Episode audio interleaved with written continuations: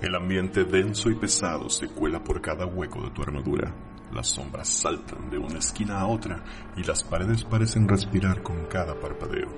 Escuchas las formas, saboreas los colores y al voltear atrás, ves al bardo semielfo que te dice, estos hongos están muy raros, mano. Se me hace que andamos. Buenas noches Guadalajara, nosotros somos Potionless y estamos grabando el episodio número 30 de Andamos Arcanos. El día de hoy es el 6 de julio del 2020 y se nos está cayendo el cielo encima. En una noche lluviosa y triste y tétrica y lúgubre, probablemente porque el día de hoy falleció el señor Ennio Morricone a la edad de 91 años. Así que un gran saludo y donde quiera que esté. Conmigo esta noche se encuentran Bobby.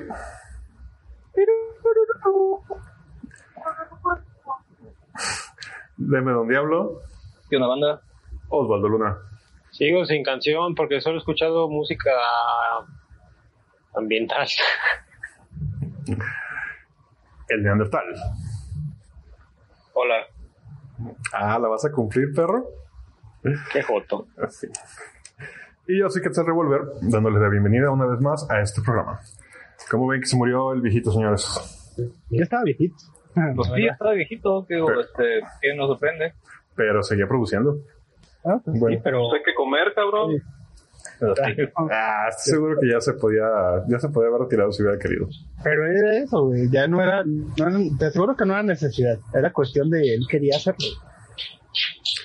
Y de todas maneras, güey, o sea, ya después de los 75 años, cualquier hombre está robando tiempo. Es que lo ganado es ganado. Te gana un chingo de tiempo. Ah, pero qué mala onda. Por lo menos se alcanzaron, se alcanzó a llevar, digo que es una chingadera y una estupidez, la verdad. Pero se alcanzó a llevar su Oscar. Eh, Y con el tema musical, vamos a pasar a la primera sección con Bobby y Y bueno, y continuando con la música, hablando de temas musicales, esta vez les voy a hacer un, un, pues, un review de un disco que salió en 1999 bajo el título Soundtrack de es Soundtrack de Succubus Club eh, Music from the Succubus Club. Este disco eh, fue recopilando una serie de canciones, eh, algunas producidas por artistas en específico, por dos grupos, pero otra gran parte fue hecha por DJs de la época. Y estamos hablando de los 90, desde los 2000 y ningún DJ así que pero famosísimo, no hay. Pero um, una canción fue bien producida. El, el nombre del disco, que es The Scrooge Club, es el nombre de un club nocturno ubicado en una versión de World of Darkness de Chicago, Illinois.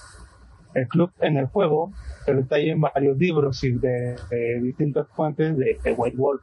Eh, ¿Por qué en Chicago? Bueno, por una buena razón, es porque Chicago es la ciudad más desarrollada dentro del juego de World of Darkness.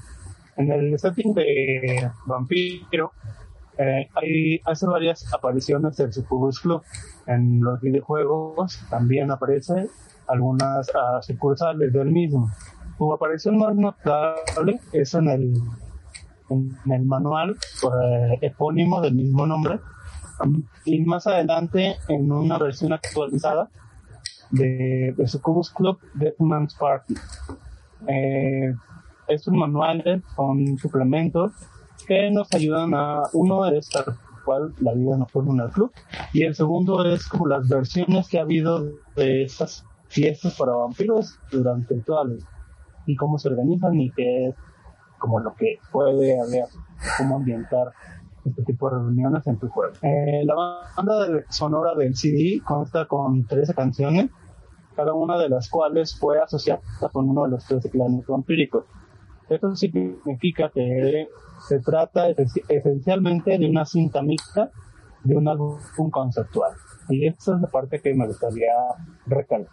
Es un álbum con- conceptual de la misma época. He realizado y calificado cada una de las canciones por separado, basado en mi opinión personal, lo cual significa que puede estar completamente errónea y puede ser muy diferente a la del resto de las personas. Evidentemente, una de las cosas a destacar es que el disco es, eh, se supone que es música para porque va a ser en un club nocturno. Hay canciones que son muy buenas, pero primero, el objeto físico. La producción. Este disco está empaquetado en un estuche estándar de plástico transparente de CD, pues muy popular en los años 90. Tal vez los más jóvenes no los conocen, pero yo estoy seguro que todo el mundo conoce este capítulo. Eh, la portada del disco la hizo un ilustrador llamado Clyde Cadwell. La misma ilustración, la- él, él mismo hace la ilustración, la misma ilustración, perdón, utilizada eh, en el manual de Vampire Fly, Flyers Kid. Es una pieza evocadora en la que se retrata inmediatamente a los vampiros en un entorno moderno. La descripción de la portada es una chica acuclillada, una chica vampira acuclillada, mostrando los colmillos en una pose, eh, pues, eh, como amenazante. En la portada interior hay un anuncio muy discreto del el Player's Guide de Vampiros segunda edición, con una imagen muy simple en la portada que continúa con el efecto de mármol, verde y la rosa. El un juego de terror personal, esto es lo que menciona el, el, el anuncio. Podría haber una explicación tediosa de qué es eso de juego de rol personal, pero eso lo explicaremos en otra ocasión, donde podamos detallarlo más a fondo. Al abrir, al abrir el librito, tenemos, es un librito de cuatro hojas. En la primera hoja exterior es el anuncio que ya les mencionaba. En otra, en la siguiente página se ve el- una imagen del clan book La Sombra de la edición revisada y más texto de ¿no? Para, para como envolver a las personas. Sobre todo los que ya conocen el juego. Eh, de nuevo es muy temático y sin forzarlo. La hoja, pre- la hoja, la tercera hoja, número, sí, la tercera hoja o, muestra fo- fotos de los grupos que participan y de los DJs que participan en el disco, en el compilado, lo cual es eh, bastante agradable para una compilación de la época en que se muestra tanto respeto por las bandas que son incluidas en el mismo. Y bueno, las bandas y los DJs sobre todo. Eh, después aparecen eh, pues, la información legal de la misma parte. Eso es en cuanto a la, a la, a la hoja. Eh, solo mencionar, digo, para no alargarme demasiado en esta, en esta entrada, ya después detallaré las canciones, eh, pero en no más de dos secciones, pero sí detallaremos las canciones, eh, lo intentaremos. Eh, el ilustrador, el señor, todavía vive. Eh, Clyde Cadwell es, ilustró varias portadas muy importantes durante los años 80 y 90 de los juegos de rol. Solo por mencionar algunas, él ilustra la portada de la novela El Caballero de la Rosa Negra. También ilustra la portada de la tercera novela de la primera trilogía de Dragonlance, en la que aparece Laurana atada a una especie de altar y en su espalda Tiamat con cinco cabezas. Él tiene varias participaciones en distintos juegos de rol y para novelas de ciencia ficción. Eh, el señor vive, vende eh, la imagen, esta imagen del disco, en específico vende una reproducción, es una litografía por la mínima cantidad de 40 dólares, firmada y numerada. Solamente, asegura que solamente hay mil piezas de esa litografía. Y pues eso sería todo. Este, es un buen disco, búsquenlo, escúchenlo y luego hablamos de las canciones. Cuando dicen que es música como para vampiros, no siempre me imagino algo más tétrico, lúgubre. Luego dijiste que era música para bailar, dije, ah, cabrón, what? Mira, ¿recuerdas? Pues es que es, es vampiro, Sound of Blade. Ajá, noventas. es lo que decir. Es como, ¿recuerdas el antro de Blade de la 1 cuando Ah, llega? o- Es ese tipo de música. No, no, pero me acuerdo del antro de, Blue, de True Blood. Ah, yo no vi True Blood. True, True Blood es 2000 era, ¿no? Sí, Eh, eso sí. sí. y es en un pueblo cajón acá, y es una buena bien redneck. Sí, Nah, por nah. ejemplo, ahí sí no, no sabría decirte si sí o no. Pero es Nah, más, o sea, es puedes ver. Plate, puedes ver Plate 1 y, Y la de dos. es- es- sí, es la, eh, la primera por lo del antro, de hecho la 2 también empieza en un antro, ahora que lo pienso.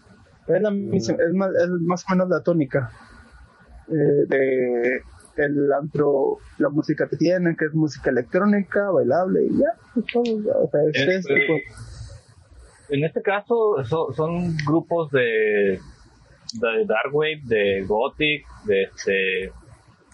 ah, ¿Cómo se llama? De um, Future Pop y Teen Pop, este, pero Son- mezclados, ¿no? Por los DJs para que suene una música de, de disco. Hay, hay unas, hay unas que son tal cual como las publicaron los, los, los grupos, pero sí hay unas versiones, por ejemplo hay una de Bauhaus que sí está pues mezclada, pero fue mezclada por los mismos de Bauhaus, entonces es como una versión que, que rompe con lo que suele manejar Bauhaus. Así, Sí, no vi, no, no los vi en la lista, Bauhaus, de todos los, los grupillos. Es que lo estuve escuchando en, el, en YouTube, por si lo quieren oír, está en YouTube. Sí, en YouTube lo encuentran. Lo que te digo, ¿cuál no, es no vi ninguna de Bauhaus. O no llega tanto, a lo mejor, no sé. O al menos no me o- o yo estoy confundiendo el nombre, que también puede ser posible. No, pero no es, no es Bauhaus, se llama no, grupo. Ah, ya, ya, eso sí, sí, ya lo ubiqué. Sí, pero bueno, es, es- el disco está eh, interesante, sobre todo por, porque propone música actual, a un juego, bueno, actual en su momento fue un juego de rol. Y- y se, se- puede usar para ambientar, aunque no era necesario. ¿Quieres darte una buena idea de cómo está el cotorreo ese de vampiros y antros más allá de Blade? Aviéntate al documental que está en Prime. El de. ¿El vampiro? Ajá. Sí. Ah, lo empecé a ver. Y no me acuerdo por qué no seguí viendo. Ah, ok, sí, sí lo voy a terminar de ver. No mames, si no has visto el último baile, ya no creo nada en ti, güey. Es que ya solo veo Twitch, güey. No mames, cállate y solo ves TikToks, perro. No nos engañas. Por cierto, ya me siguen en TikTok, ya, ya subí dos. ¿En dónde subiste, perro? En ningún Te lado. pasas ¿no? de verga, güey. Me, me recuerdas al meme ese de pinche Steve Buscemi, cabrón, con la patineta. Ey, sí, así, me, literal, güey. Así me siento, cabrón. ¿Cómo te Oigan, amigos pequeños, ¿ya me siguen en TikTok? Chavos. Hola, chavos de onda. Nacho. Chavista ya me siguen en TikTok. Alguien para TikTokista. Métanse a la ola. Pues sí. Te, vamos a regalar, te vamos a regalar una gorra roja de chinga. Ay, como la de Fred Durst. Bueno, Ajá. Pero, pero vas a tener que hacer un TikTok cantando uno de Limp no, vato, no me, no me lo ruegan. ¿Cómo no? No lo, no lo Eh, Pero bueno, ¿Y cómo te encuentro ahí? eh, avergonzado. Sin miedo a nos diga cómo lo encontramos. Con el único ni que uso para todo, cabrón. Que está el revólver, güey. Ok. Va. Es más, es más, si te metes a mis historias de Instagram, hoy subí historias ahí o el último TikTok que hice. Tienes que El hacer el, tienes que hacer el TikTok de ese de pidiéndole perdón a los morritos. Eh, a todos los mayores de 30 que están invadiendo TikTok. A ver, ¿cómo nos va? Cállate que nos va a sacar de pobres. ya sé, ojalá que sí, güey. Me pague la renta con esto, ya que chido. Ya, ya, ya me conseguí un- una blusa escotada y unos audífonos de orejas de gato. Ok, un sugar daddy te va a salir. ¿Vas a pinche, vas a streamear tus juegos, güey? Qué hueva. Necesitas más chichis. Pues te diré, güey, que A yo ver, creo, yo creo que en esta cuarentena ya sé Copa B, güey. ¿Qué, qué, juegos, ¿Qué juegos va a streamear? Porque los de rol ya lo hacen. Voy a No, no, streamear, no. O sea, vi- videojuegos, güey. Sí, güey. Ah, de Mario Kart. voy a streamear eh, Oh, Mario Paint. oh, Candy Crush. Doctor Mario, güey. Snake, pero el de... ¿Se, acuer- ¿se acuerdan, ¿Se acuerdan de uno? Bueno, yo lo jugaba en, en DOS Shell, antes de Windows, que se llamaba Gorilla, que tenías que aventar plátanos calculando la fuerza y la... Y la ahora sí que la parábola. Nah, eso es ñoño, güey. Creo que no. No, yo solo lo jugaba, pero con tanquecitos. ¿Qué hubo? Ah, supongo que iba a ser la. Pero yo jugaba, yo jugaba a poner texto en la pantalla y borrarlo, güey. Ya como, wow. Ah, güey, tú tenías pedos. Pero bueno, ya que estamos hablando de ñoñadas, vamos a pasar a la siguiente sección que es Lectura recomendada. Y en esta ocasión les quiero, bueno, no sé si recomendar, pero bueno, un poquito de contexto. Eh, hace algunos meses descubrí en Instagram un dibujante que se llama Max Dunbar, que me llamó la atención porque, primero, porque empezó a subir unas cosas de, empezó a dibujar Strat de Ravenloft. Y pues me empecé a seguir. Luego vi que todo su estilo era así muy Dungeon Dragonesco.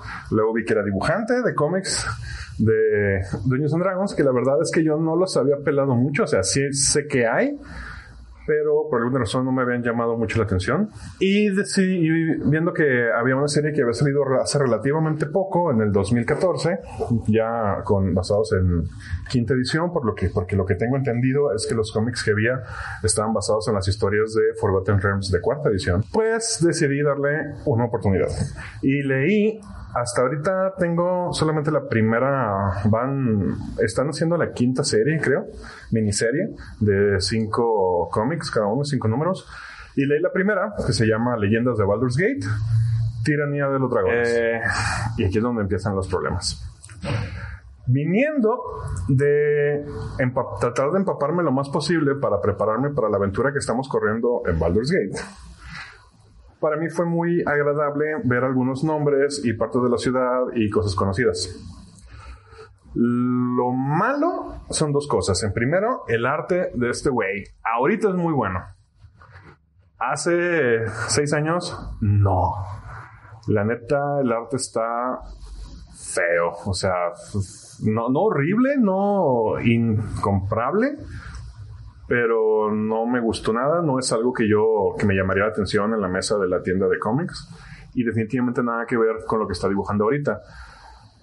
Creo y, o sea, estoy seguro y con gusto veo que, pues, evidentemente siguió en la misma línea y como que encontró su, su zona de confort, su lugar como chido dibujando fantasía. Me gusta mucho el estilo que tiene ahora.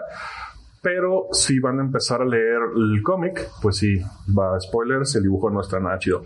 El colorista tampoco le ayuda, el colorista es un tal fan John Paul Bove, que tampoco conozco. Y la historia es de Jim Soft, que se ha aventado, según tengo entendido, varias cosas para Wizards. La otra cosa que no me gustó y me llevó a una reflexión es este para empezar, tiranía de dragones, uno pensaría que pues va a salir algún dragón pesado, llámese Tiamat, por ejemplo. Y spoiler, no, no sale. Lo, que, lo que no me gustó es maneja este formato de, de como enemigo de la semana. Y te arman todo un tinglado muy grande, sobrecomplicado, para el último resolverlo muy fácil y sin chiste. Entonces, primero me, sacó mucho de onda, después me hizo como que reagruparme y pensar, decir, ok, estás leyendo un cómic, no estás leyendo una novela. Entonces, estaba pensando que a lo mejor para alguien que va empezando en, a entrar en el lore de Dungeons and Dragons, sí podría ser como una buena manera de ingreso a, toda la historia que hay alrededor de, de, del universo de Dungeons. Pero para alguien que ya viene de leer las novelas, y no estoy hablando de mí porque obviamente todavía no termino de leer la primera de Drist, pero nada más con lo que he leído en las aventuras, sí me queda mucho a deber. Incluso dentro de ese mismo tema, la historia, a pesar de ser, o sea, además de ser sencilla y cortita, y es bastante sin chiste.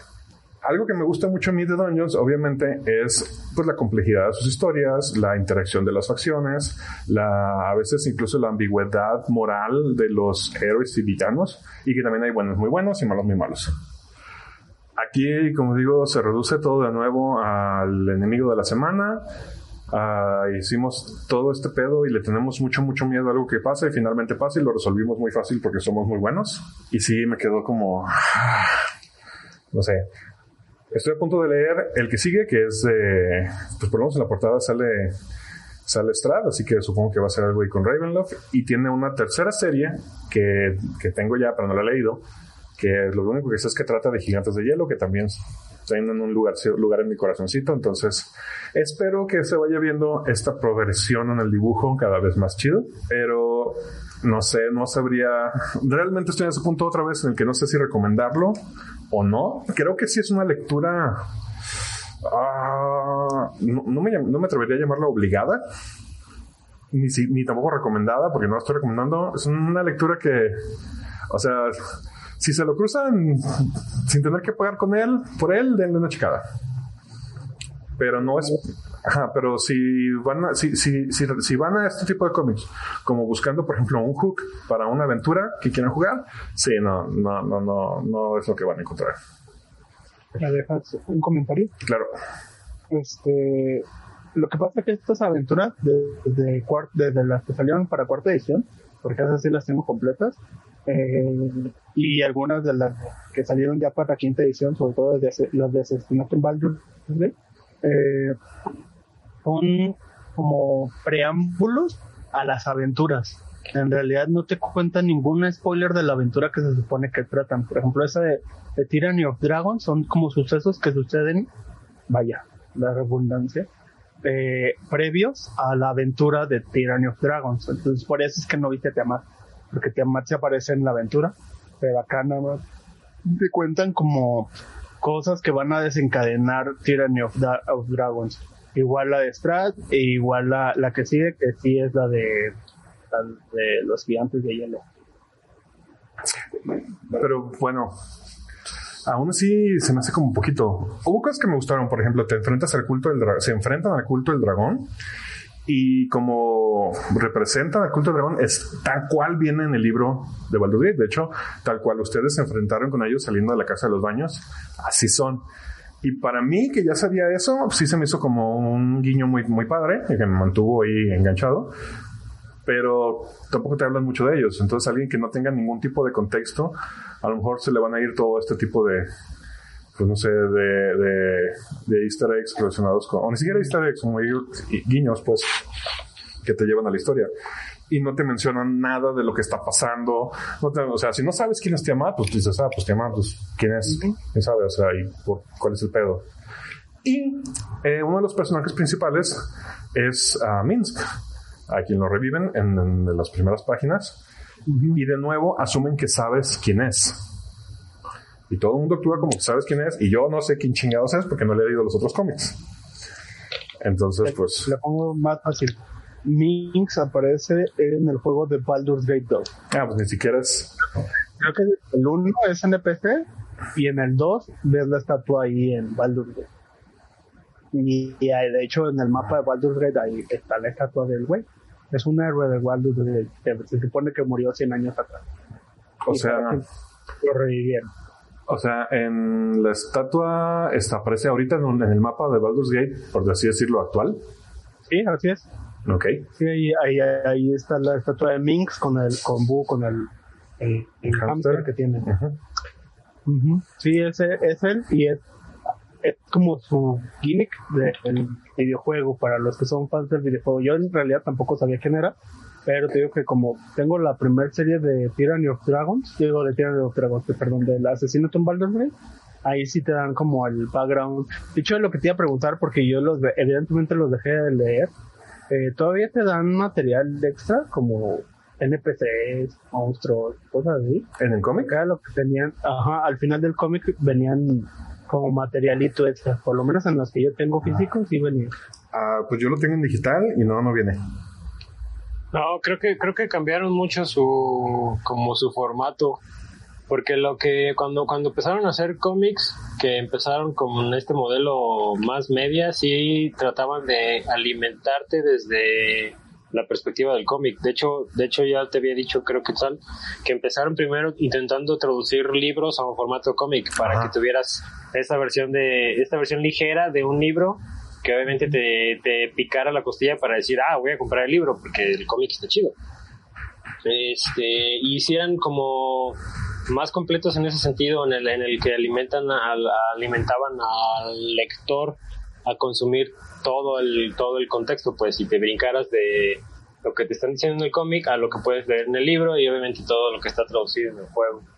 Y, y según yo, el que, que tuvo que ver con el cambio de dirección creativa de la compañía, eh, se dejaron esas cosas como de lado y obviamente eh, de alguna forma es como un error porque ya estabas en ese punto donde tus artistas ya llegaron al punto donde dibujan chido, o sea, ya tienen una noción de la composición que necesita este tipo de material y todo ese pedo, pero ya no tienen esa dirección donde ese producto es un producto complemento de todos, es como, se, se convirtió como en un producto aislado, como si fuera un...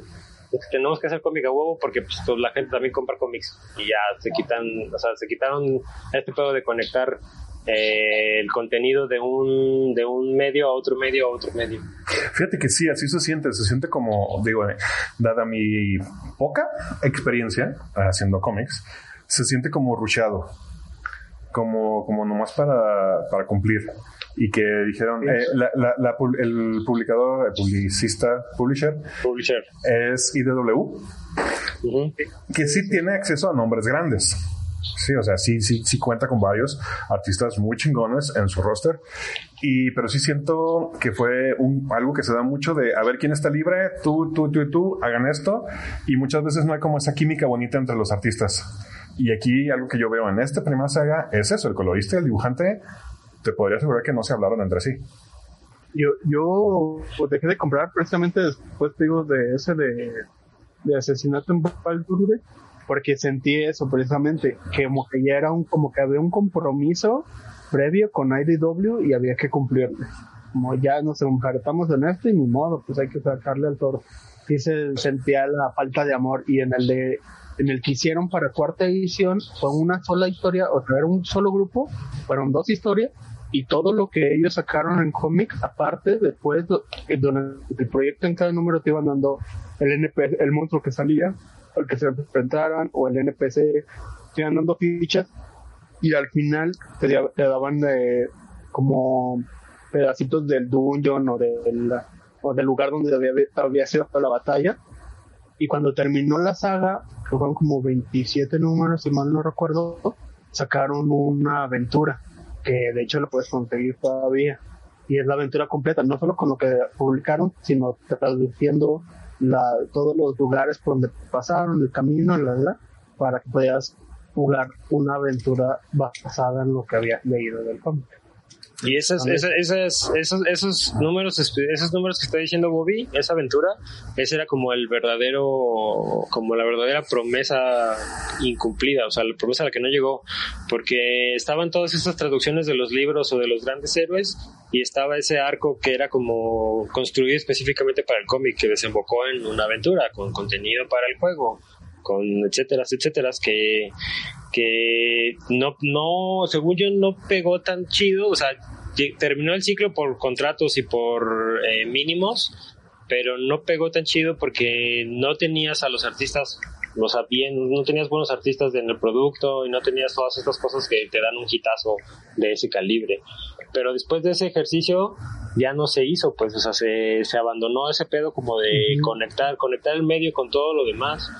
Y Creo que cambió cuarta edición, porque también Ajá. hubo una edad un- Sí, sí, o sea, eh, sí, sí había, no sacaron de todos los settings, pero sí había como muestras en, en cómic del, del, del, del medio, pues, o sea, esta traducción de, del, del, del juego al cómic y que podías tomar cosas en el cómic directamente para el juego. Y se, se fue, se fue, se perdió y creo que tiene que ver con este pedo, con todos estos cambios de, de quién está dirigiendo, pues quién está de director del contenido y quién decide qué se hace y qué no se hace. Y, y tal cual, esta, esa sensación de abandono de, ah, pues, tenemos que sacar cómic porque pues que nos da tres dólares. Adiós. Esa es la situación de Dungeons, ¿no? Actualmente. Todos estamos trepados en el tren del mame, pero no sabemos quién va manejando y a dónde Ajá. nos lleva A ver a dónde vamos a crushear. o en qué estado va.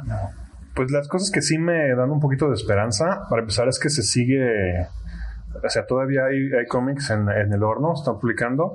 Este, y el hecho de que, pues, este señor Max Dunbar, este, pueden seguirlo en Instagram, si quieren verlo, voy a poner el link ahí en el post en Facebook.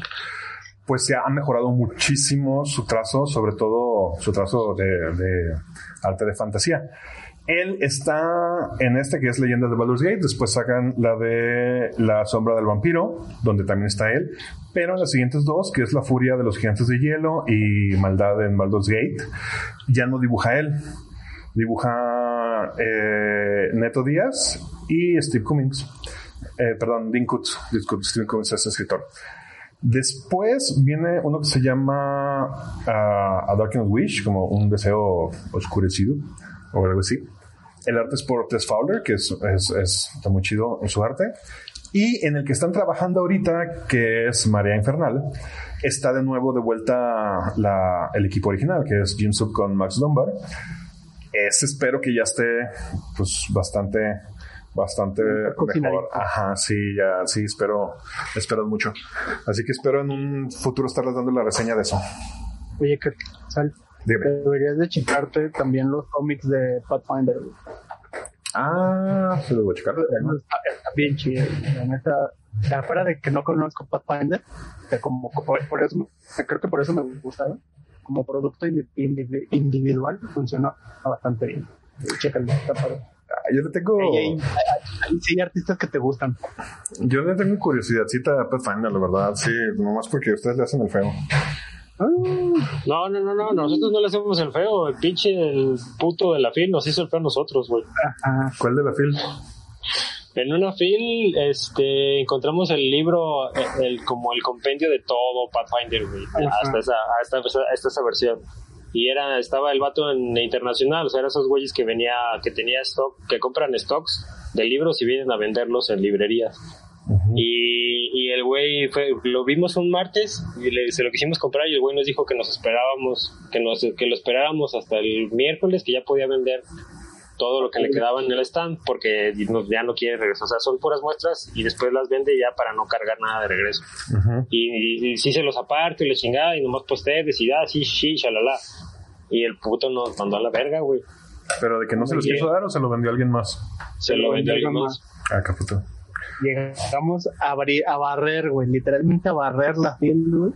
Y corrimos directo a ese, güey. Y íbamos por eso, nada más íbamos a eso, güey. Ya habíamos recorrido la fila. Y cuando llegamos hasta el vato nos sacaba la vuelta y, y estaba difícil sacarnos la vuelta, literalmente no había nadie. es que alguien lo, alguien lo vendió. y ya, chingate. Ah, bueno. Pues según yo, ahí en el reino está la última edición, ¿no? Creo que sí. Reino patrocínanos. Y Pero el patrocínanos. original creo que está mejor que el nuevo. Sí, la, la segunda, hasta donde yo sé, por lo menos lo que yo he visto en reviews y en las reacciones de los fans, la segunda no deja mucho que desear. Dejó mucho Claro. que desear, por lo menos. La segunda edición dejó mucho que desear los fans porque empezaron a tomar mecánicas que se parecen a las de cuarta y las de quinta. Exacto, porque es lo que tenía que pasar. Ajá. Entonces ese que llaman que es el, el de Pathfinder que llaman el 3.75 de 3, ¿cuál sería? El Pathfinder el 1. Pathfinder primera edición. Es este. Fue la respuesta de, de los fans de 3.5 que dijeron: Vamos a hacerlo más chido porque van a cambiar a cuarta edición. Y básicamente hicieron su propio este Pathfinder. Que la neta a mí se me hace igual que 3.5, pero ahí dicen los conocedores que no es igual, ¿verdad? Eh, sí, bueno, también no le pidas opinión a Chuy, güey. Ya sabes que Chuy no le gusta tercera edición. Eh, eh, Exacto. Pathfinder le hicieron los, eh, los Paizo, que Paizo eran quienes editaban la revista Dragón y Dungeon. Cuando Wizard pues rompe a la gacha el contrato con ellos para que hicieran la revista, eh, pues ellos en Berrington se abrazan de la de la OGL, de la licencia OGL y hacen su versión revisada de 3.5 que es Pathfinder, por eso es que le llaman 3.75. Oh. Pero bueno, para cerrar la sección, finalmente, mi calificación para los cómics de Baldur's Gate, ah, yo le pongo un 3 de 5 porque, o sea, no está malo tal cual, pero si vienes, como lo es lo más probable, de un contexto de haber jugado alguna partida de rol o de haber leído alguna de las novelas, pues sí te va a dejar con las ganitas. Si no, pues, pues es un cómic como muchos otros que puedes encontrar que no son malos, pero pues tampoco destacan. Por lo menos esta primera eh, miniserie. Vamos a ver qué tal están las demás. Tenemos que hablar de Rat Queens. Tenemos que hablar de Rat Queens eventualmente. Y espérame que me faltan, me faltan dos trade papers para acabar toda la serie. Sí, este. Yo también. pero ya va, ya, ya va, ya creo que ya sé para dónde va y no me está gustando. Pero bueno, pasamos al El tema de hoy. Tema de hoy.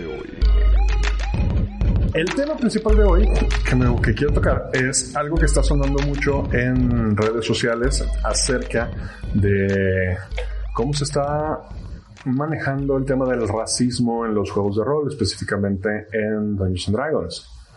Aquí sí voy a pedir la ayuda de ustedes porque para preparándome para este programa traté de encontrar como la el, el origen de este movimiento y encontré montones y montones de artículos y tweets y posts en reacción a esta a este movimiento, pero no encontré ahora sí que el post que lo empezó todo. No sé si alguno de ustedes tenga ajá, algo de dato ahí.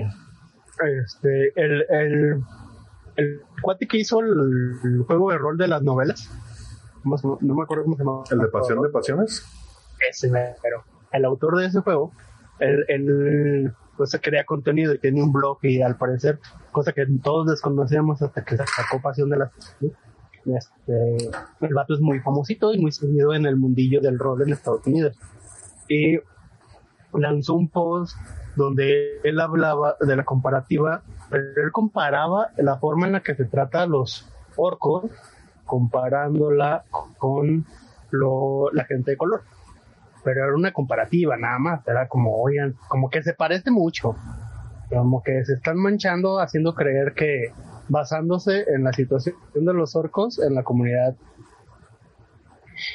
me, este, afroamericana. Afroamericana, sí, esa es la palabra, gracias. Eh, y a raíz de ese, de ese, de ese post que le estoy buscando en este momento, porque bueno, no lo guardé, de su blog, eh, fue que salieron todas las reacciones y, de, y desafortunadamente pues después pasó lo de George Floyd y pues se distorsionó completamente lo de lo que se hablaba originalmente que era eh, no sé tenía otro sentido. O sea seguí, sí era una crítica pero no era como hasta ahorita. Y ahorita es una tour de Iraco siento yo. Pero no sé esa es mi opinión ese es el origen que yo le encontré a este cotorreo. Eh, algo estaban mencionando Pero también. esto es como... Ah, perdón. No, no, no, no. No, yo, yo iba, iba, iba a comentar nada más que, que, que eso es como una... Eso es como, como la conversación que salió recientemente, pero en realidad el racismo en el juego de rol ha existido puta, pues, desde primera edición, o sea, no es una conversación en lo más mínimo nueva. Lo que creo que sí es este, de llamar la atención es precisamente lo que mencionas, que es esta asemejación de, de, de la comunidad afro, afroamericana específicamente a los orcos, lo cual es simplemente infundado y pendejo, la verdad. Básicamente. Este, y, y ya que tengo el, el micrófono, creo que, o sea, entiendo cómo es malo el concepto de racismo como, como concepto, ¿no? O sea, como esta discriminación a alguien diferente, ¿no? Por lo que sea. Obviamente racismo entre humanos es, es inverosímil para mí porque, pues bueno, todos somos humanos y por lo de tu piel no te, no te hace ni más ni menos que nadie en este mundo, pero pues obviamente el, la hegemonía ha creado un valor distinto a este y hay mucha gente que me puede contradecir al respecto, pero es lo que yo creo. Eh, pero, pero en el dentro del juego es, difícil no concebirlo, ¿no? Y, y en, en realidad creo que es válido hasta cierto punto, desde el punto de vista en que, güey, o sea, los, los enanos no se llevan bien con los, con los humanos, los elfos no se llevan bien con los humanos, este, existe como este tipo de fricción, pero por otro tipo de cosas que van más allá de la raza. O, y, eso siendo con, con, humanoides, ahora no se diga razas monstruosas, puta, pues qué miedo, ¿no? Nomás por, por, por cómo son descritos en su, en su naturalidad. Porque obviamente, siendo el juego de rol lo mágico que es, cualquier raza puede comportarse como sea. No, y aparte, bueno, creo que también tiene que ver una estigmatización de la palabra raza, que ya de repente ya es mala en cualquier contexto. Cuando pues, es una palabra que tiene un significado y una connotación, una intención y cumple una función. Y nunca creo yo, tan clara como en el ámbito de la fantasía, donde sí hay un chingo de razas conviviendo en un mismo plano. Entonces no puedes, o sea, no puedes no hablar en términos de raza. Y también siendo la fantasía como es, pues cada una de estas razas va a estar determinada, va a estar definida por, por algún tipo de estereotipo. Donde yo creo que cae mucho en la hipocresía es, ok, qué es bueno y qué no, porque estamos hablando, y no me voy a basar en, o sea, no voy a hablar de Tolkien ahorita porque creo que eso, si vamos a hablar de racismo, eso da para largo. Okay. Voy a hablar nada más del juego de rol. Pero era la norma en aquellos años. Creo, creo que es, un pedo es un pedo que en realidad entiendo de las nuevas generaciones cómo, cómo atacan este toda esta educación con la cual básicamente crecimos porque y digo crecimos porque a nosotros todavía nos tocó en cierta manera nos este, nos toca esta como transición entre lo que lo que viene por años y años y generaciones y generaciones como este algo normal a la transición a decir bueno pues no, güey, en realidad sí está mal este pedo y la y todo este esta eh, correctez política eh, como que nos toca esta generación pero al final de cuentas este ay güey es, es o sea ¿qué te puedo decir? No, no, puedo, no puedo creer que vaya a citar a Disney en este momento y estoy seguro que no lo hicieron por ninguna razón altruista, sino por no perder dinero, pero tocan, tienen un argumento que a mí se me hace válido. Ellos tienen una película que se llama Canción del Sur. Y es la cosa más racista que te puedas imaginar. Pero salió en un tiempo en el cual no era, era la norma, ¿sí? Ahora, si tú vas y, o sea, en lugar de retirarla, de, sus anaqueles. Ahora, si tú vas y la compras, al principio te sale Whoopi Woolberg, una actriz de color, diciéndote por qué la siguen vendiendo. Y ella, menciona, esto ocurrió, ahora nos damos cuenta que es malo, ahora nos damos cuenta que no está bien y hemos aprendido, pero borrarlo, hacer como si no hubiera existido, significa no aprender nada de esto. Exacto. Y arriesgamos a que se repita. Sí, este es, es, lo que no alcanzan a agarrar el pedo, pues estas generaciones que ven algo que suman, que pero pues, que fue un producto de su época y pretenden eso, nada más borrarlo, como si no hubiera existido. Y, pero pues esto, o sea, la historia pasó a fin de cuentas, o sea, esto es hacerse pendejo durísimo. y es como, bueno, yo eh, me encontré, de hecho, ahorita que me sonaba sobre este, ese tema, que tan viejo es, hay artículos en Reddit hasta dos años antes que hablan, por ejemplo, de este que tengo aquí ahorita que dice racismo, no, mecánica del racismo y por qué dejé de jugar mi juego favorito. No más. Y es un güey que habla de este, cómo encontró esta mecánica del racismo y le empezó a parecer mal que un eh, humano se diferenciara de un gnomo. Que porque los gnomos, si son de bosque, son más inteligentes y son de, no, son de roca son más inteligentes, si son de bosque son más sabios, por ejemplo. Entonces dice que esto es este atribuirle eh, estatus a una raza nada más por ser de cierta forma y que también hace la diferenciación claro entre humanos y orcos, entre elfos y enanos, etcétera. Pero tal, el problema es que lo pone como eso, como un problema de racismo, cuando en realidad no estamos hablando de racismo, y nos ponemos como piquis, estamos hablando de especies. De especismo, sí, claro. ¿Perdón? No, sí, te digo que sí, exactamente. No, y, y, se convierte, se convierte en, eh, a final de cuentas, en un contexto de selección natural, güey. O sea, si te vas a ese, a ese pedo, a ese pedo como de los stats, o sea, de por qué, por qué le vas a dar una puntuación a un orco en fuerza, güey, porque la selección natural lo hace fuerte, güey, lo hace musculoso, güey, su ambiente lo hace ser así, güey, bulky, eh, de fuerte lenguaje, de, fuerte tomar, o sea, güey, no mames, es selección natural, no es racismo, güey. Ah, y no y no más selección natural, también existe toda el, la cuestión cultural que se impone, pues, que se comenta en un juego de rol con las razas de los Dragon. Igual, el orco es fuerte, el orco este más débil que te vas a encontrar es igual de fuerte que tú, que tienes toda tu vida haciendo Jin, por ejemplo. Exacto. Eh, y este, este, un orco es eh, culero y maleducado si quieres, porque en su sociedad no eh, se lleva ese tipo de educación, no lleva, eh, no son este bien hablados, este, no son tan civilizados pues de alguna forma, sí, porque le, fue lo que tocó vivir, fue una este, situación tribal. Ahora, ¿quieres jugar a un orco diferente? Pues como siempre, pues lo hablas con tu DM, ¿no? Ajá, crea un contexto, crea tu propia ah. historia, güey. Les acabo de poner, bueno, les acabo de compartir la liga de donde de madre, el pop.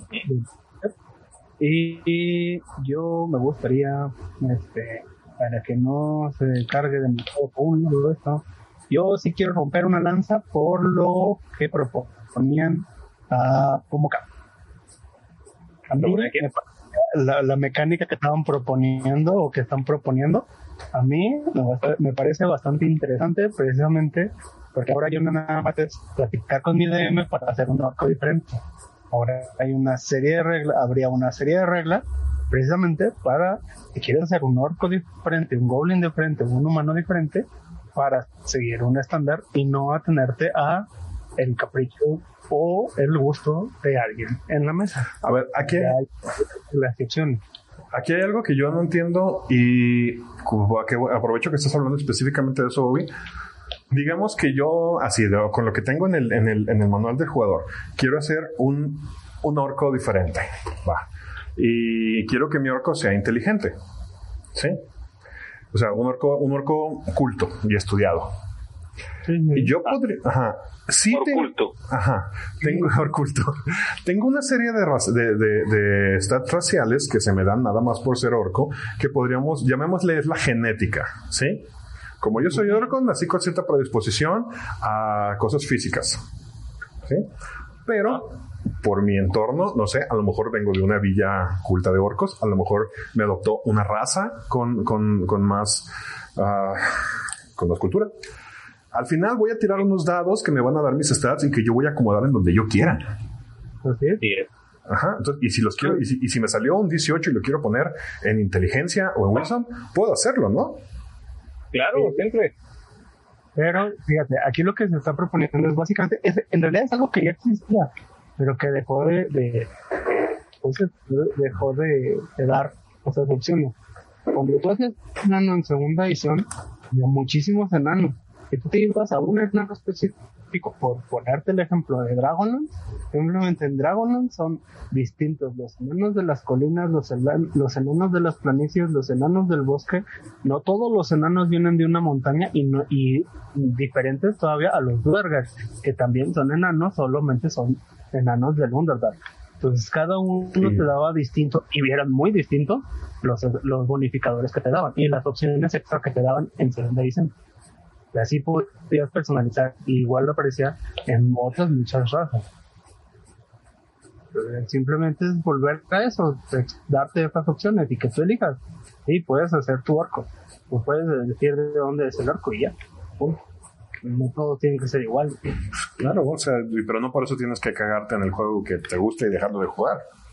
Ah, el problema, el problema es, el problema del discurso, estoy totalmente de acuerdo con usted. O sea, el problema del discurso es es un, es un romperse las vestiduras por algo que ni siquiera conocen, porque es eso, lo que hablábamos el otro día de los juegos, cómo se han popularizado ahora, cómo ha llegado gente en realidad no está tan metida, pero pues está descubriendo esto y está leyendo lo que es quinta edición. Y nosotros llevamos, desde que empezamos este programa, hablando de cómo quinta edición le falta. Es un, una bonita fachada, pero el hueco está hueca por dentro. Le falta mucho de lo que ya existe.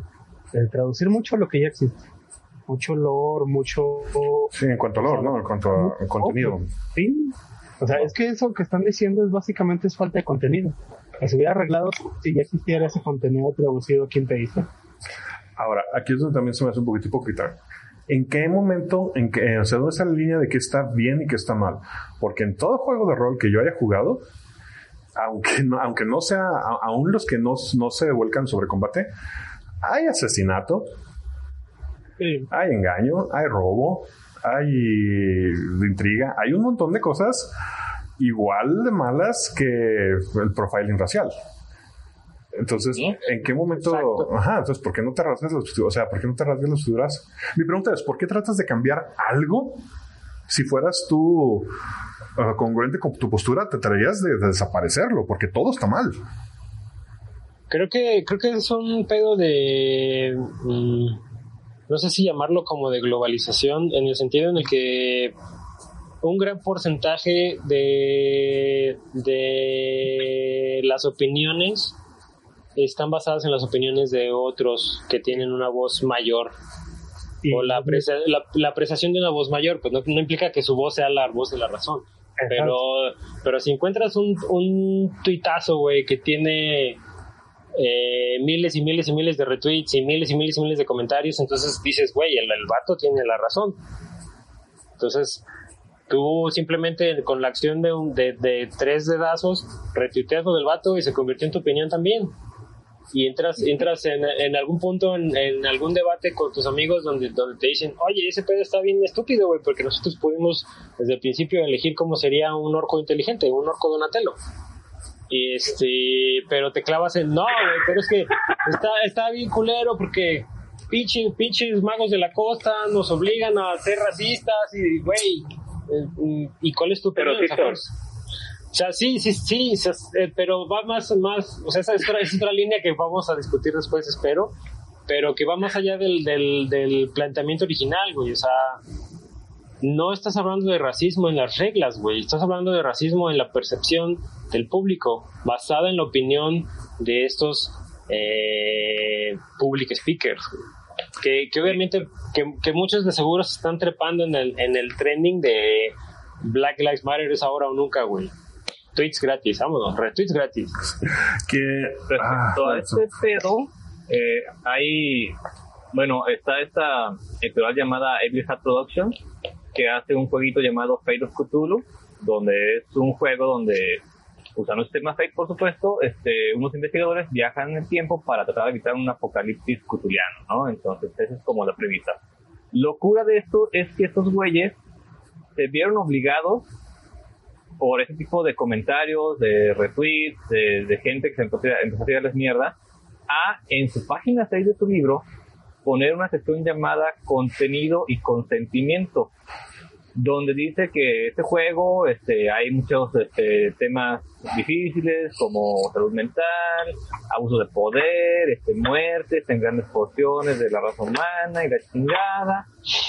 Y luego, este, después de párrafo dice, también Howard Phillips Lovecraft era un racista y antisemita. Ahí está, ya lo dijimos, no estén chingando. Digo que sí es cierto. Pues, pues sí, eh, bueno, es que es lo mismo, es lo mismo, es cierto, pero es cierto ¿por qué? porque era la normativa en aquella época. Vamos, el hecho por lo cual le dicen racista a Howard Phillips Lovecraft es por su gato, su gato llamada, llamado este Niggerman. Eh, pero es un gato que tenía los pinches nueve años, así está educado. Sí, déjame sacarte del, del, error. Hay cartas de él. él, él escribió muchas cartas, escribía cartas a lo gozo después de cuentos y novelas. Y sí, hay cartas donde se testiga que sí eran Sí, claro. Los amarillos, los negros, hay un, los. Este, hay un chingo. Pero era, hay un chingo de Pero hay un chingo de hay un chingo de estudios que hacen eso también, pero la gente en su pendejez, en lo que se fija, es en su pinche gato. Ese es el chisme. sea, te fijas, yo lo que he checado de la gente que critica a los racistas, el 80% el comentario es tu gato se llama negrito. Bueno, Fíjate, yo sí otro- sabía, otro- sabía no. de las carpas, no del gato. Nosotros teníamos un, un, un pastelito que venía de las tiendas que también se llamaba así. Y ahora se llama. Y ahora se llama. Nigger. Ah, no. No, ¿sabes, ¿Sabes qué me duele de todo este impacto de los, no sé, los Social Justice Waters, por Social Justice Waters, por llamarlos de alguna manera, estos buscadores del correctivismo político? Hasta- me había valido más, la verdad. Hasta me pegaron donde me duele, güey. Hicieron que quitaran el capítulo de D&D de Community, güey. Ah, sí. Hijo de ¿qué más? Sí. Porque el señor Chang se viste de Drow, se pinta de Drow y es blackface. O- Solo por si alguien No te pases de verga, en serio. Sí, lo Sí. Lo peor es que la serie lo que hace es burlarse del racismo con eso y la gente se ofende. Sí. Por, por si alguien nos escucha y se agüitó de que yo diga nigger, voy a decir lo que yo sí estoy en las 50 escalas del negro, entonces de la pena, yo sí puedo usarlo. Yo sí puedo decirlo. yo sí puedo decirlo. A te creo. Es aceptable. Pero bueno. Este, en, ok, en el peor de los casos, ¿qué, qué, qué panorama estamos esperando ver? ¿Realmente un cambio en el contenido oficial? Eh, ese es un hecho irrefutable. O sea, Sí. no, sé, no sé en qué momento va a pasar ni cómo va a pasar, pero el, el conflicto llegó a ese punto en el que esas, esas, esas reglas propuestas este, de, Van a ser canon. Ajá, se van a convertir en canon. Ese es, yo como el, como ese, ese es como el mayor ya cambio. son canon. Pero el, pedo, pero el pedo en realidad, el pedo es, es la, las acciones como lo que acabas de decir de Community, güey. La bajada de material que ya existe, pues, güey, ¿por qué lo vas a quitar? ¿Y ¿Por qué, vas a, ¿Por qué vas a intentar decirme que no existe? ¿Por qué vas a, vas a tumbar, eh, como, el, como el artículo que nos envió Chuy, güey? ¿Por qué vas a tumbar aventuras orientales, güey? O sea, que de por sí de por sí necesitamos contenido para tu juego y vas a quitarlo güey lo vas a lo vas a desexistir así nomás Que fíjate que ahí había una propuesta bien interesante de un no me acuerdo si se las compartí. Es un, es un cuate también, un escritor de cosas de juegos de rol. Y él es eh, de origen, no recuerdo si es libanés o marroquí. Y él decía que él proponía que en lugar de que quitaran aventuras orientales, y decía, yo voy a hablar de lo que a mí me toca, porque en lugar de quitar el material, yo le sugiero a Wizard entrada, y así, y si lo ponía así como en, en asteriscos guiño guiño, que me contraten a mí y a algunos amigos que nos dedicamos a esto, que somos eh, de medio de Medio Oriente, para hacer una versión Revisada. de edición revisada de Al-Qadur, eh, que era la versión de los, los del Medio Oriente de, de, de Dungeons and Dragons. O sea, ¿Por qué no hacer lo mismo con aventuras orientales? Sería bien chido que gente que es de origen y que conoce la, la mitología, que en lugar de desaparecerlo, pues lo actualicen y lo corrijan. Simplemente es, web era lo que había en ese entonces y ya déjalo ahí, era lo que había. Sí, Ahora exacto. Creo, creo que creo que están eh, en el afán de, de que la opinión pública se los trague, están tratando de tapar un hoyo que deberían de ver como una oportunidad para poner un árbol. Eso es lo que nunca he entendido. O sea, ¿por qué no creas contenido nuevo acorde a lo que se te está pidiendo? Y Pues- es ahí donde creo que es un autosabotaje. Volvemos al mismo pedo de dirección. No sé, que no sabemos qué es lo que realmente piensa la dirección de esa compañía. Que, bueno, sí sabemos, pues, sabemos que piensa en DJ, pero fuera de ahí, Sí. No sabemos quién va manejando este tren, güey. Chuchu. No sé, eh, yo, uno de los argumentos que más vi y que desde un punto de vista, si yo no sé absolutamente nada de, de rol y veo este merequetengue y me dicen uno de esos argumentos que es, es que promueve el racismo en los jugadores, yo diría, órale, no mames, no está mal. Digo, perdón, sí está mal. O sea, no está mal que, que se, que se quejen, pues. Pero sí está mal dicen. caso, güey, no. Ah, exacto, a lo que voy. En todas las, y, y voy a poner de ejemplo Ravenloft. De todos los settings pocos que he jugado, donde más se siente el pedo racial es en Ravenloft. ¿Sí? Y nunca lo he visto y siempre ha sido algo con lo que tenemos que lidiar, no promover. O sea, siempre se ha visto ese pedo como, ah, el- o sea, los malos son racistas, o el pueblo, o los ignorantes son racistas, o no nosotros los héroes, ¿me entiendes? Entonces se me hace que es al contrario, o sea, es, es- es como, o sea, estás peleándote contra eso. No, y volvemos al, al mismo pedo como, eh, como decía Chuy, pues, o sea, no, no puedes negar la realidad. O sea, si juegas Cthulhu en los años 20, güey, no puedes negar que la realidad no. era clasista, güey, y que las mujeres no tenían ni voz ni voto, güey, y que los negros eran Al esclavos a lo mucho. O sea, no puedes negarlo y, y jugarlo de esa manera es, es eh, de alguna forma eh, decir, güey, es esta realidad que fue, está del pito, güey. No lo voy a hacer afuera, güey. Es que es de- ahí tengo una, y ahí sí voy a hablar como, como lo mismo del al que sí le toca esa parte de, del racismo.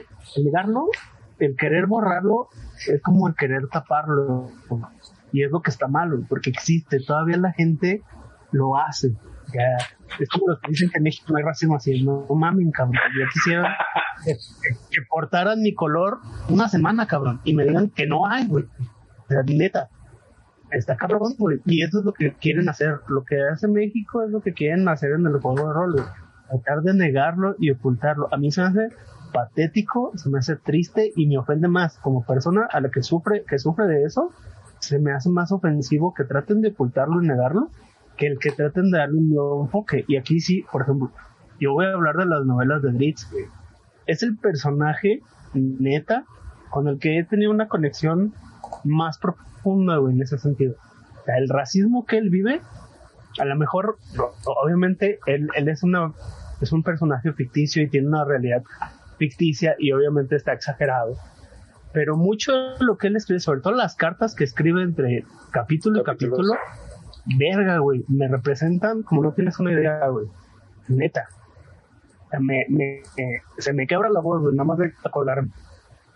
Es, eso se me hace más valioso que haya quien lo hable, que haya quien lo muestre, que traten de ocultarlo.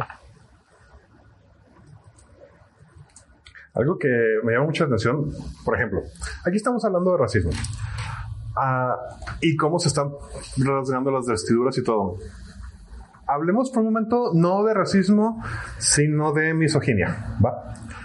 Hay un juego que a mí me llama un chingo la atención que se llama Night Witches. No sé si alguna vez lo he visto. Es un juego de rol. Donde los jugadores toman el rol de el regimiento de mujeres pilotos bombarderas de la Unión Soviética durante la Segunda Guerra Mundial. Está muy bueno ese güey. Entonces, parte del juego es lidiar con todo este pedo de, del rol de una mujer en una sociedad.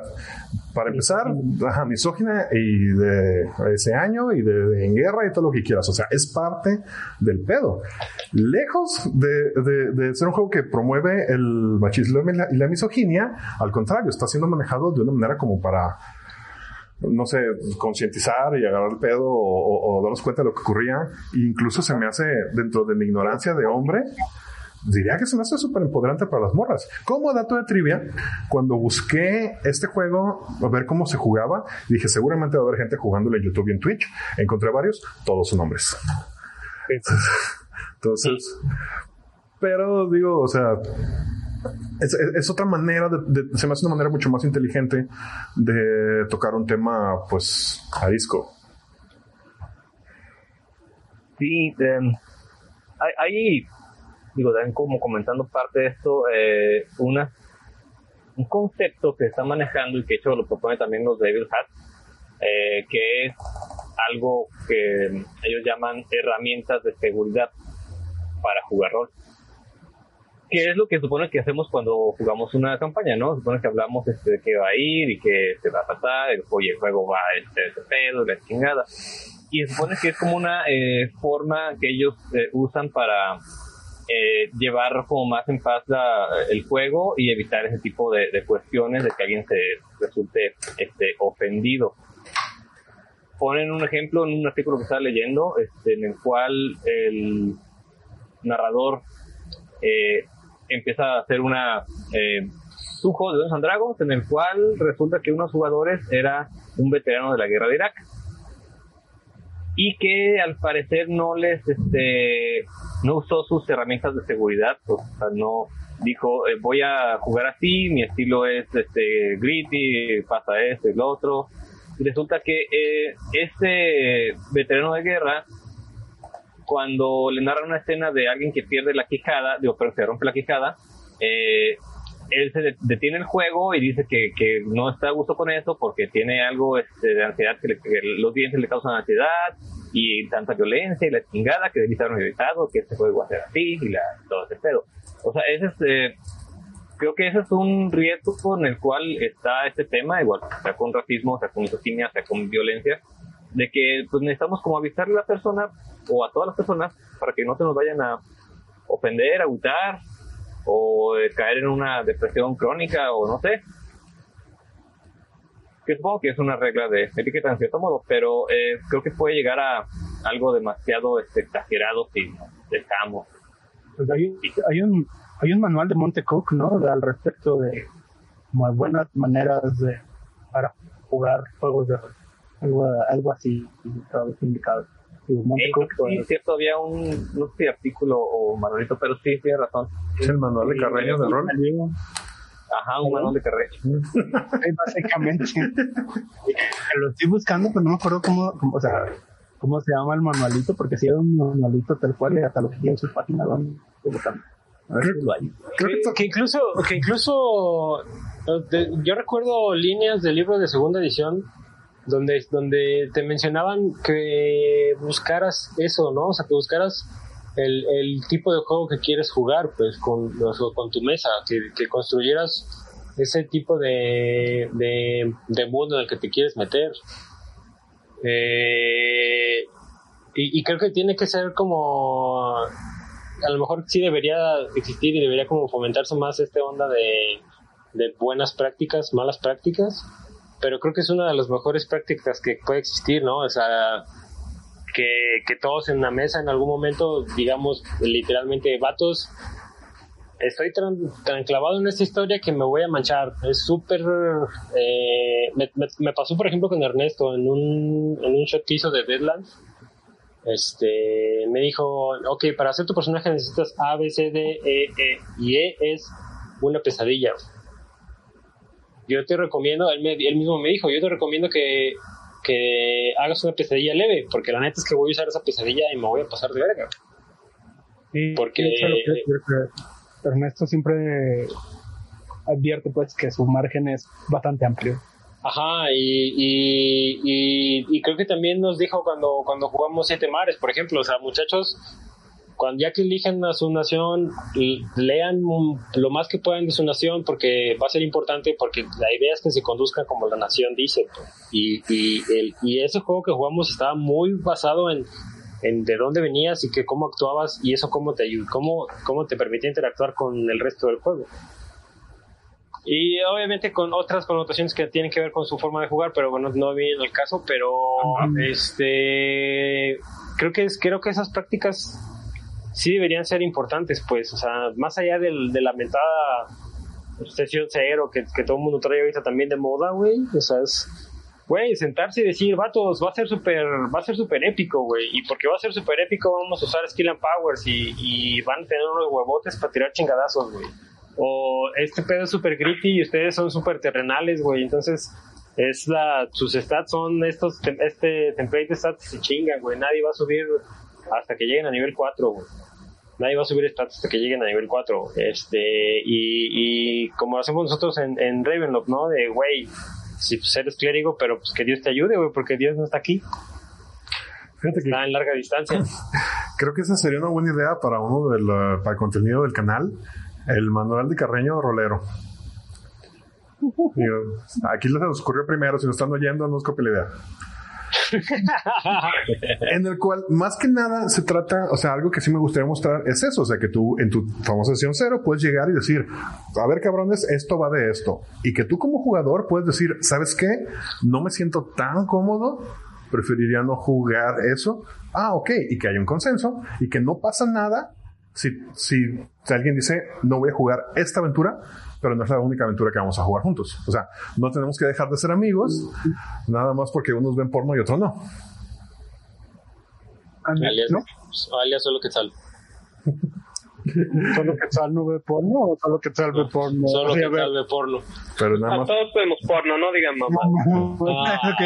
Todos, todos, todos, todos. No digan nada. Ay, no, ya no, no, ni madre. Yo, no Todos. veo- yo solo veo porno en TikTok. Ah. En donde sea, güey.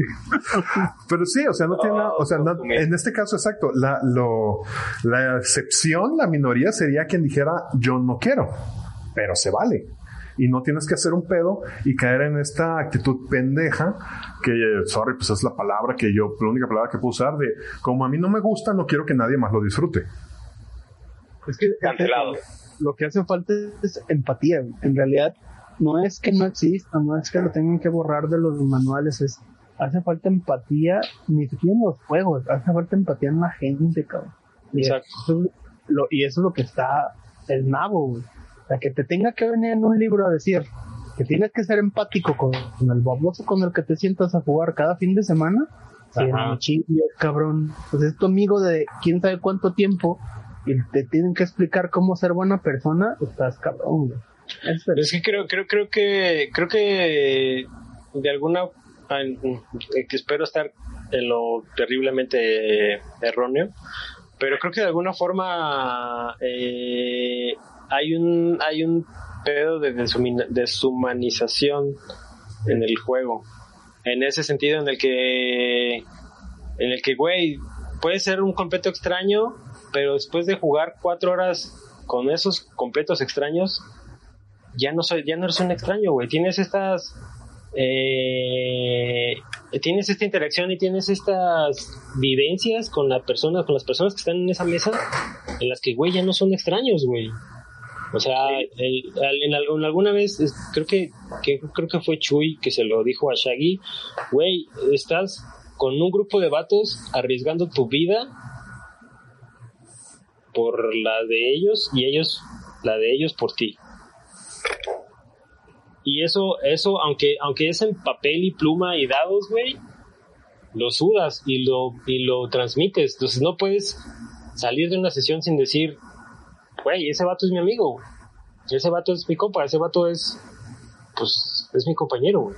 Creo que tiene que ver el, problema con esa forma tan fría y extraña que tienen los gringos de ver la amistad también, creo yo. O porque la deshumanización la tienen ellos ya de entrada. O sea, ellos sí se tienen que declarar, sí se tiene que parar el güey enfrente de ti con el que has estado desde kinder hasta la preparatoria y decirte, güey, eres mi amigo. Y hasta que no dices esas palabras mágicas, antes no era tu amigo, güey, era pues un güey con el que compartías todo el pinche día, pero no era tu compa. Es muy extraño su cultura, no sé, creo yo. Pero bueno, ya nos pasamos un poquito del tiempo. ¿Algún comentario final para terminar esta sesión?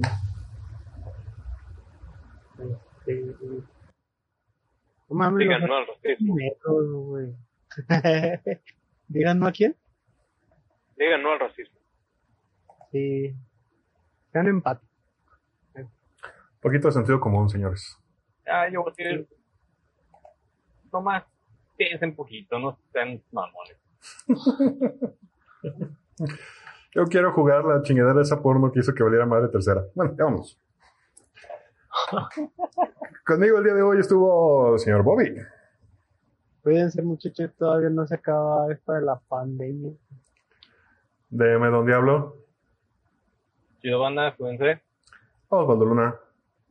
Prometo ya escuchar canciones que canten. El Neandertal. Adiós. No olviden seguirnos en todas nuestras redes sociales. En Twitter como arroba potionlessmx, en Instagram como arroba potion.les. Sigan las aventuras de la ronda en nuestro webcomic www.potionless.com y vean nuestras partidas en nuestro canal de YouTube con el mismo nombre.